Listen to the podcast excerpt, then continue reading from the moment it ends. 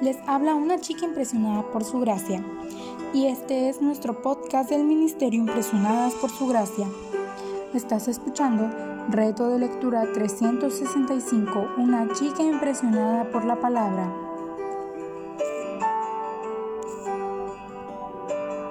El día de hoy leemos Josué capítulos 5 al 7. Quiero que nos ubiquemos en la escena. Este pueblo que había estado vagando por el desierto ahora podía ver con sus propios ojos la tierra tan esperada, las murallas de la ciudad de Jericó. Dios siempre cumple sus promesas, aunque a nosotros algunas veces nos parece que se retrasa. ¿Te encuentras tú en una situación donde Dios parece tardar demasiado en contestar o resolver? Recuerda que Él siempre está llevando a cabo su plan y sus promesas. Su tiempo es siempre el perfecto y Dios es fiel. Todas las cosas que suceden en estos versículos son recordatorios y a la vez reveladores del comienzo de una nueva etapa, la circuncisión. Como señal del Dios del pacto y de que ellos eran el pueblo del pacto, yo seré su Dios y ustedes serán mi pueblo.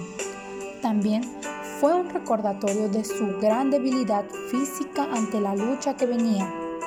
Recuerda que dos hijos de Jacob mataron a los hombres de Siquem justo después de que habían sido circuncidados. Dios quería recordarle al pueblo y a nosotros cuán vulnerable y débil era, pero que Él es el fuerte de Jacob y quien pelea la batalla. La celebración de la Pascua. Este fue un recordatorio de cómo Dios los había sacado de la esclavitud de Egipto con milagros y proezas. ¿Sabías que aunque hoy no celebramos la Pascua de esa manera, Cristo es nuestra Pascua?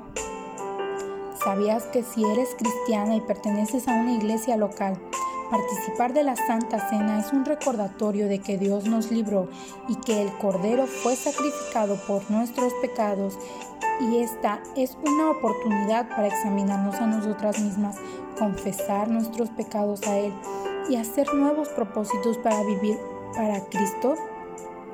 No desperdicies la invitación de sentarte a su mesa.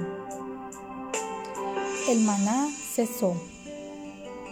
Dios les recordaba que había sido fiel durante 40 años proveyéndoles pan del cielo en el desierto cada día sin faltar. Pero ahora las circunstancias cambiaban. Su fidelidad seguía siendo la misma. Las circunstancias cambian, pero Él siempre provee.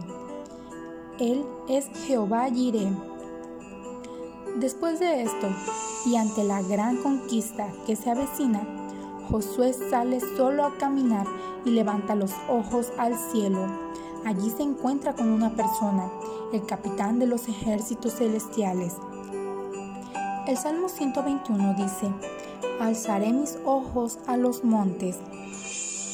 ¿Ha habido algún tiempo en tu vida donde sabes que lo que tienes por delante es más grande de lo que puedes enfrentar y simplemente levantas los ojos al cielo y buscas la ayuda del Señor? Hay batallas que debemos enfrentar en las que reconocemos que no tenemos fuerzas y nos vemos débiles física, emocional y espiritualmente. Puede ser una enfermedad, un proyecto en tu trabajo, una relación difícil. Llena tú el espacio en blanco. Ahora, Lee el salmo completo. Puedes estar segura que cuentas con la presencia del capitán del ejército del Señor, el Señor Jesucristo que dijo, He aquí yo estoy con vosotros todos los días hasta el fin del mundo. En el capítulo 6, el pueblo de Israel decide salir con la estrategia militar más absurda que jamás se hubiera escuchado el texto bíblico se encarga de decirnos, Jericó estaba cerrada, muy bien cerrada. Cuando se atacaba una fortaleza así, por lo general se usaba un sitio por varios meses, para forzar a que la ciudad se rindiera a través del hambre.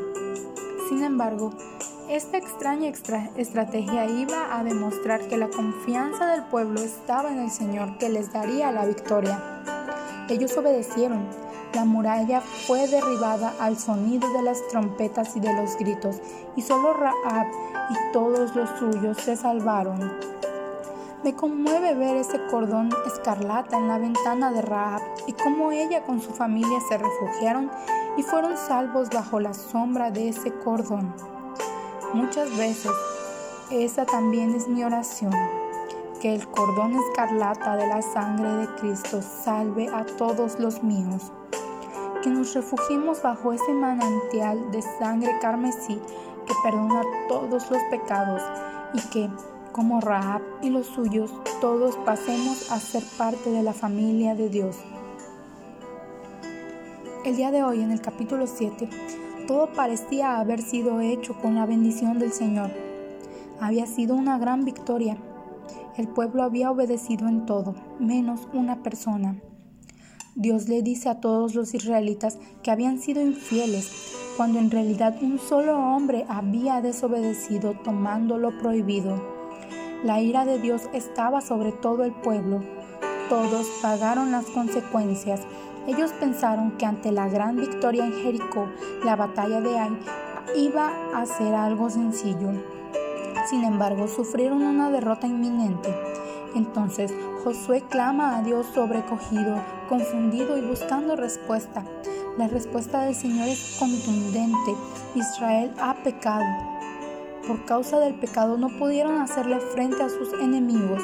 Habían tomado una gran ciudad amurallada, pero ahora habían sido derrotados ante algo que parecía sencillo frente a unos pocos enemigos.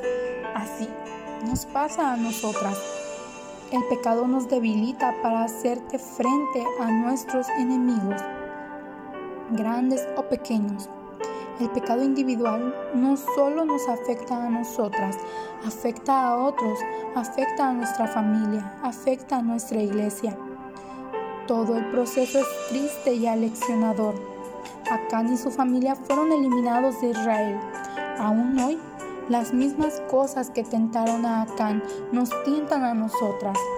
Acán vio y codició. Eva vio y codició. Tú y yo vemos y codiciamos los deseos de los ojos, los deseos de la carne y la vanagloria de la vida nos tientan y fácilmente descuidamos nuestras defensas espirituales Pidamos al Señor que nos permita ver el pecado como Dios lo ve y corramos a la cruz.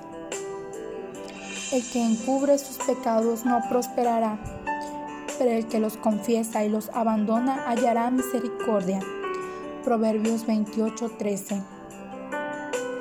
Si confesamos nuestros pecados, Él es fiel y justo para perdonarnos los pecados y para limpiarnos de toda maldad. Primera de Juan 1:9.